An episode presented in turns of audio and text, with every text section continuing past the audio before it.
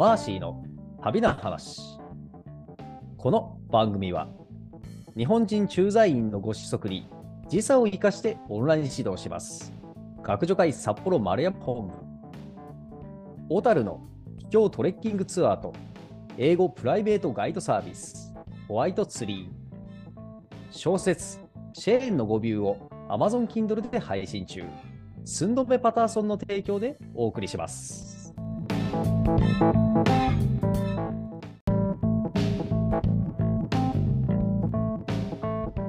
皆さん、こんにちは。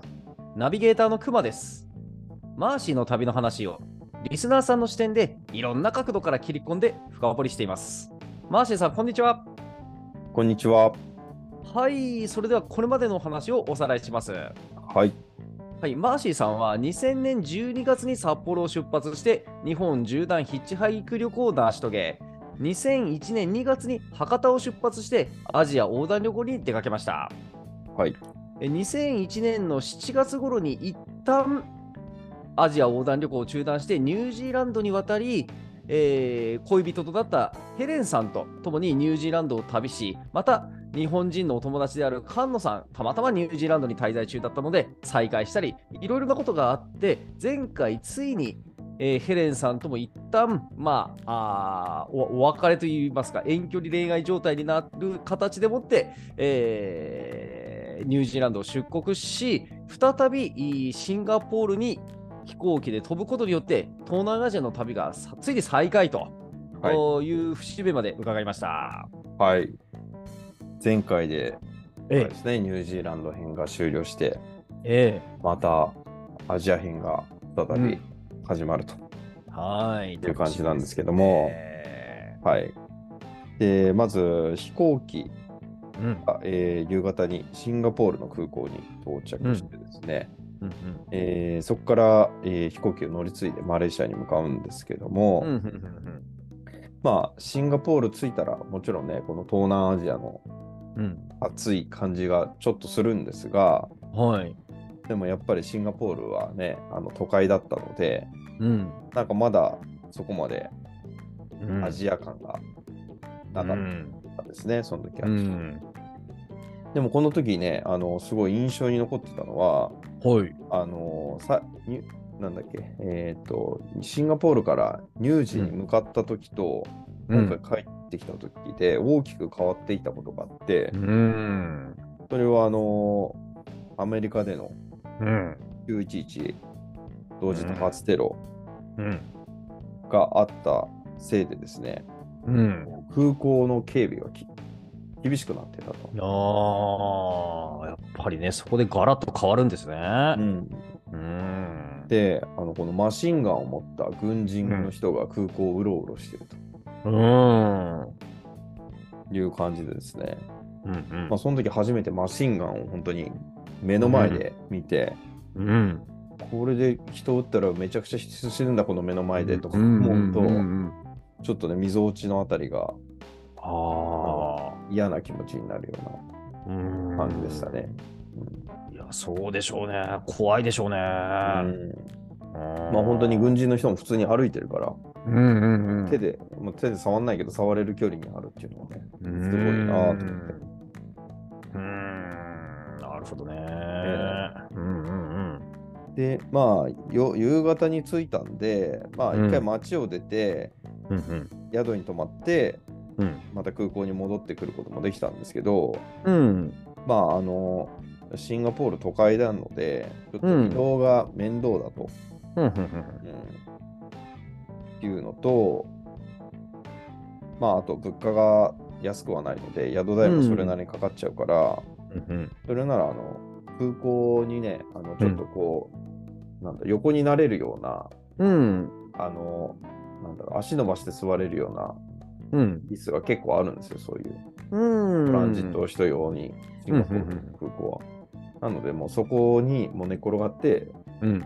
あの次の飛行機の時間まで待機するうんうんという道を取って、えーそのままはい空港にいました。はいで、次の日の空あの飛行機が朝9時だったんですけど、うんその9時の飛行機に乗って、今度シンガポールからうんペナン島に飛んで、うんやっとマレーシアに到着と。うん。で、このペナントの、えー空港に飛行機が到着して、うん。えーこうタラップを降りて、うん。空港に入るときに、うん。なんだろう。まあ、ペナンの空港だから、まあ、首都ではないから、うん。空港よりちょっと規模がちっちゃい感じうん。なので、なんだろう。ちょっとあ田舎感っていうか、うん。アジア感がすごいあって、うん。こう、なんか心が高揚してくるっていうか。戻ってきたぞみたいな。うーん。面白いですね。やっぱりこの、マーシーさんは日本人なんですが、しかし、そのマレーシアのペナンに来ることによって、もうすでに何何らかの懐かしさを感じる、うん。うん状態にまあなってる。まあ、それは、まあ、ペナンがおなじみの場所だということもあるし、プラス、やっぱりちょっと田舎感、アジア感。うん。うんで、ちなみに警備の方は、そのシンガポールからマレーシアにこう入国する際のその空港の警備っていうのは、やっぱりあれですか、シンニュージーランドからシンガポールに来たば時の物々しさほどではないわけですか、そうですね。のうん、多分基本的に、うん。うん大きい空港とか首都の空港とか、まあ、シンガポールの空港は特に大きかったから、なおさらだったと思うけれども、うん。まあ、この頃って結構空港の警備が厳しくなった時代だったうので、ん、そうですよね。荷物の検査も厳しくなったし、う。うんん、でもこうまあ一応ペナンも前よりは厳しくなったと思うんだけどうん。もともとルーズだからそこまで シンガポール行った後はあの厳しい感はそんなになかったって感じですかね。うんなるほどね。うんまあ確かにね、あんまりテロリズムに狙われる土地でもないかもしれませんね。うんうん。で、まあ、空港に着いて、はい。で、バスに乗って、うんあの、こう、街中っていうかね、あの、ゲストハウスのあるうん。繁華街の方に向かうんですけど、うん。そうするとですね、またさらにテンションが上がってくるんですよ。おお。まず、こう、バスがね、うん。ドアが閉まらない。開けっぱなし。そそれはえ客が多すぎて？いや、もうデフォルトでそういう感じなんですよ。あもうあのぶっ壊れてていや、ぶっ壊れてもいないけど、閉めるほどでもないかっていう適当感。ああそっかそっかそっか、うん。そもそも閉めようと思ってない。うん、まあ、暑いっていうのもあるから、あうんうんうん窓もね、開きっぱなしなの。うん。うん。窓が開いてるし、ううん。んドアも開いてるしみたいな。あの開放感。お開放感もあるし、なんちゅうのかな、このうん。ボロボロのね、うん。家もあるし、うん。こうインド系のおじさんがいたり、うん。ムスリムのおじさんがいたり、うん。中国系のカップルがいたり、うん。まあこうとマレーシアはね、多民族国家なんで、うん。いろんなジャンルの人種がいるし、うん。で、あと、こう、東南アジア的に、こう、不意にね、うん。めちゃくちゃ悪臭の場所があったりとかね、あ臭いっていうところを通ったりとか、おあとクラ車のクラッシュアクションがもうすごいあのニュージーランドでありえないようなベベベベベベベってこないな鳴らしまくってくる人とかおそれからね屋台がたくさんあったり、うん、あと車の隙間を駆け抜けてスーパーカブがベベベベってこう走っていく感じとかうんうん、うん、中国語とマレー語の表記の看板それからこう、うん、じわじわにじみ出てくる汗とか。うんマレー人の大衆とか、うんうんそういういろんなものがね、こう、ニュージーランドの3ヶ月間の間で忘れていたうんものがですね、一気にこう、どっと蘇ってきましたね。はあ、やっぱりそう考えるとニュージーランドは何かちょっとこう、こうん、こう、綺麗な、うん。あまあ、まあ、いい意味か悪い意味かは別として、うん何かこう、やっぱき綺麗な国だったっていうことになりますかね、やっぱり。うん、まあ先進国っちゃ先進国、まあ日本みたいに綺麗なんですけど、うん。この時の僕はそうでないものを求めてうこんっちに来てるから、うんうん。これこれみたいな感じですよね。たまらんぜと。そうそうそうそう。これじゃなきゃみたいなね。やっぱここなきゃと。うん。うん。そうだからそのバスに乗ってる間に一気にそういう情報がね、うんあの五感を刺激する情報がボンボンボンって入ってきて、うんへ映画マトリックスで、うん。ネオがですね、新しい技をこうダウンロードして、こうガーンってこう、うん。あのうん。マスターしたような感じで、僕うんうんうんもバス乗ってる間にですね、いろいろこう匂いとか景色とかね、うるささとかパパパパパって入ってきて、こう、まだアジアモードにパキーンってこう切り替わるような感じですえー、ね。面白いですね。うん切り替わるんだ。う。うんん。なるほど、なるほど。はい。うん。で、それでですね、また、えっ、と、ペナンで、はいえー出発前に泊まった宿に戻ってきました。はーい。うんはいうん。で、ここの宿はですね、前ちょっとお話ししたんですが、ここのえマネージャーもちょっとゲイっぽい人で、うん、そうでしたね。えーちょっと襲われそうになった経験があったんですけども、うんうん。あのーここの部屋がですね、うん。まあ結構綺麗でコスパが良かったんですよね。うん。それから、あの実は荷物をですね、そこの宿に預けてましたし、乳児出発前に。あの乳児は冬だったんで、うん。夏物の医療はそんなに使わないだろうということで、うん。えー使わなさそうなものをまとめてうん。保管してもらって、まあ、それを取りに行かないといけないっていうのもありました。はい。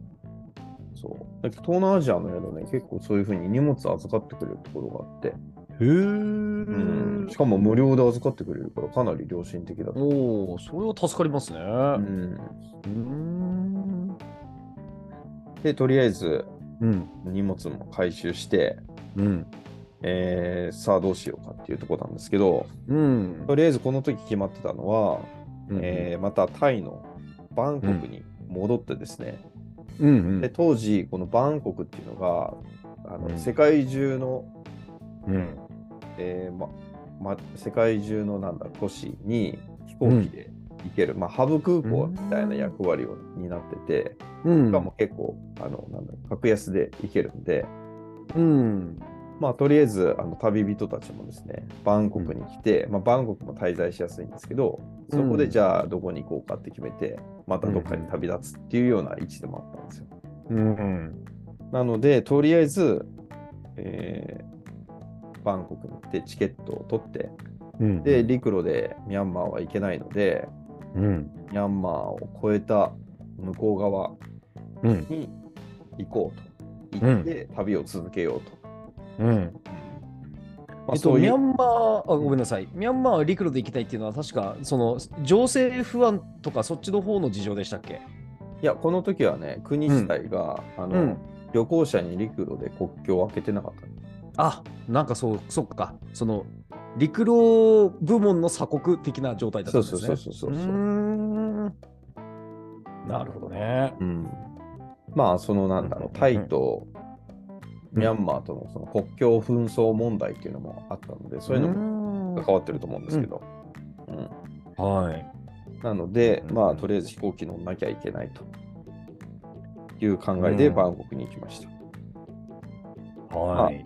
ただ、そのバンコクに移動する前に、えーペナンの、えーコピー CD 屋で、えーうん前回お話ししておすすめでお伝えしてたカフェデルマのはい。新しい、新しいというかな、また違う種類のアルバムを何枚かゲットして、おおえーと、バンコクに向かいます。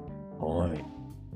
で、このバンコクに行くんですけど、まあ、夜行バスですね、うん乗って移動するんですが、うんこうなんかバンコクでチケット買って、うん。飛行機乗って飛ぶぞーってこうちょっとテンション高くなってたのもあって、ええ。しっかりですねあの、ん東南アジアのバスはうん。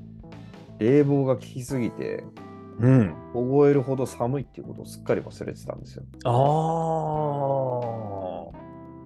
あの暑い国なだけにうん。冷房を効かせまくってるわけですね。そうそう。うん。まあだからそれが1時間2時間ならいいんですけど夜行バスだったらね8時間うん。9時間10時間ってなるからうん。それがずーっと効いてくるわけですよじわじわ。うん。最初は暑いからああ涼しいなんだけど、だんだんだんだん寒くなって動かないし、うん。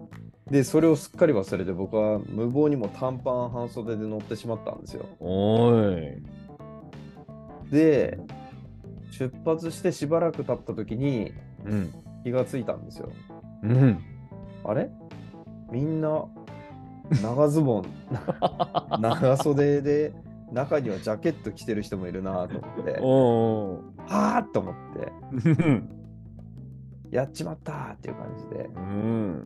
まあ、ちょっとニュージーランドに3ヶ月来間に、うちょんっ。となまってしまってたんですよね。なるほどね。それで結局寒すぎてですね、うん。ほとんど寝れず、うん。あの衰弱してバンコクに到着しましたね。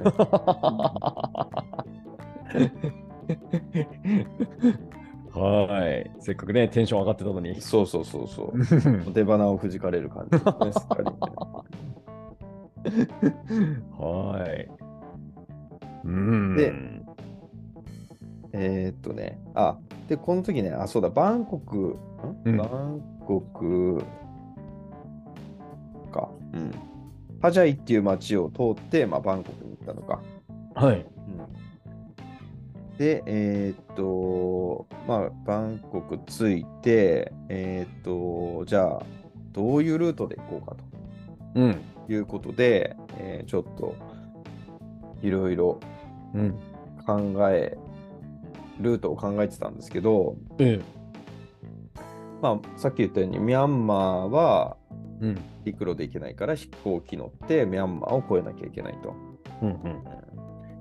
でも、ここまでね、せっかく陸路でうん。来たんですよ。陸路っていうか飛行機乗らないでシンガポールまで来て、まあ、うんニュージーランドには行ってしまったけども、うん。うん。陸路で来たから、基本的には陸路で行きたい旅ご、旅人心なんですよ。そうですよね。うん。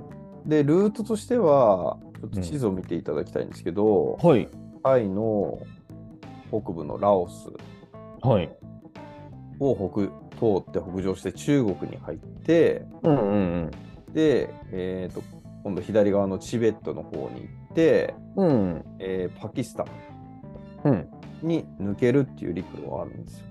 うん。なるほど、なるほど。うんうん。でもそうなると、うんやっぱりね、このバックパッカー憧れの地、インドをうん。通り過ぎてしまうことになるんで、うん。えー、とパインド行きたければ、まあ、その陸路で行くんだったら、一回パキスタン行って、インド行って、うん。で、またインドからパキスタン通ってイランを行くっていううん。ルートだと陸路で行けるんですけど、うん。ちょっとなんか、一筆書きじゃないから美しくないなっていう感じがあるし、うんね時間がもったいないなっていう感じがあって、うんえ今の案は、あれですね、バンコクからパキスタンにいきなり飛行機で飛ぶっていう話なわけですね。いやあ、飛ばないで陸路でずっと。あ、あそうかそうか、やっぱりラオスから中国行って、そう、ラオス、中国、からパキスタンうん、チベット、パキスタンという陸路ルート。なるほど、なるほど。うん。しかし、その場合もパキスタンからインドに行き、インドからまたパキスタンに戻ってイランに行くから、ちょっとそこであの一筆書きじゃないぞと。うん、まあ時間もね、うん。またラオス行くのも、ラオス通って、また中国とラオスもちょっと行ったことあるしそうですよね。ラオス、さすがに楽しみましたもんね。うん。うんで、そうなると今度、飛行機をに乗って飛んで、うん。うん。えー、と、ミャンマーの隣、今度バングラディッシュって国なんですよ。はい。でバングラディッシュか、もしくはこのインドうんうんうんのカルカッタっていうところまで飛んで、うん。うんで、そこからこうまた陸路で行くかうんうんというルートもあるんですよ。うん。うん。で、今度、バンコクにいると、うん。結構なんかね、ヨーロッパのチケット、片道安いチケットがいっぱい売ってるんですよ。うん。へえ。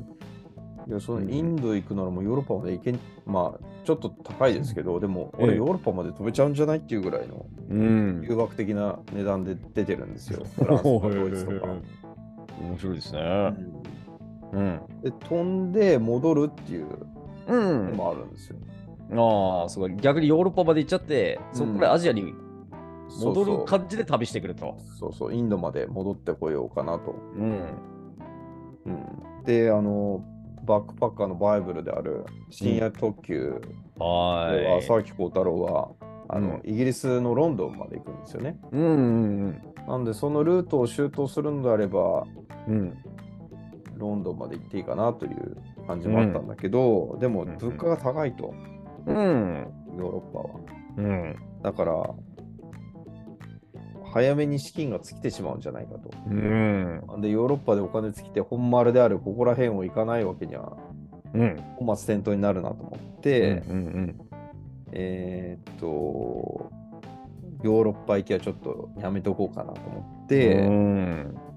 それであるならば、ヨーロッパの端っこ、アジアとヨーロッパの間のトルコまで行って、うん。そこから、えーイラン、パキスタン、インドとうんうん。行くのはどうかといううん。案になったんですよ。なるほど。そその場合は、やはり飛行機でバンコクからトルコまでと、うんうん。うん、いうことですね。うそんう。なるほど。イメージ的には、こう、まあ、左右って言っちゃうのもあれですけども、まあ、アジアの左端まで一旦ジャンプして、うん今度右へ右へと戻ってこようということですね。そうそう。うん。まあ、というのも、うん。実はこの時もアメリカ軍はですね、うん。アフガニスタンに空爆を開始をしてまして、うーん、もう9.11のテロを受けて、そうそうそう。えーアルカイーダを殲滅しようと、その、うん。えー息子ブッシュが21世紀最初の戦争だとうん。言ってたわけですね、すでにね。そうそうそう。で、まあ、うん。タリバンがかくまったからね、タリバンを攻めに行くということになり、あタリバンもね。うん。でもう特殊部隊が現地入りしてというところで、うんうんあの実はアフガニスタンから、たくさんの難民がパキスタンやらイランに押し寄せてる来てるっていう状況にもなりつつあって、うんうん。まあ下手したらちょっとパキスタン行けないかもしれないっていう状況だああ、はいはいはい。うん。まあそういうのもあって、うん。えっ、とまあインド行ってパキスタン行けなかったらまた飛行機でイランに行かなきゃいけないしっていうのもあって、うん。一応その時は、まあ、とりあえずトルコまで飛んでうん。でトルコから今度イランに、まあ、トルコでイラン帰りの旅人たちで話を聞いて情勢を聞いてイランにうんイランでまたパキスタンで旅した人に会うだろうからその人たちのうん。情報を聞いてなんとかまでインドまで行こうとうん。そういうことで、うん。えー、とトルコに行こうとうん。決めてトルコ行きのチケットを、うん。一番安いチケットを探すべくはい。バンコクの旅行代理店巡りが始まるうん。ていうところですね。おー、面白い。いや、なるほど、言ってみれば、で、まあ、その、マーシーさんが、こう、ね、行こうとしている、まあ、インド、パキスタン、イラン、そしてトルコと、うん、こう、改めて地図で見ると、それらがこう横一列に並んでる、そのラインの中に全然アフガニスタンという国ありますね、これ。そうなんですよ。何かこうね、アフガニスタンっていうと、こう、中央アジア、あるいは、なんだら北アジアみたいな、なんかそういう勝手なイメージで、結構も,、うんもうちょい上の方にあるかに思ってましたが、うん全然このイランとパキスタンに挟まれてるような、そういう場所ですもんね。うん、そうなんですそうなるとね、こうやっぱりアフガニスタンの情勢がそうなってくると、当然、うんマーシーさんの予定にそこまでのこう大きな影響を及ぼすというう。んうーんまさかここでね、僕もうん911テロのね、影響を受けるとはっていう感じですよね。とはって感じですね。うんいやー、面白くなってきました。はい。はい。じゃあまた次回、楽しみにしています。はい、ありがとうございました。ありがとうございました。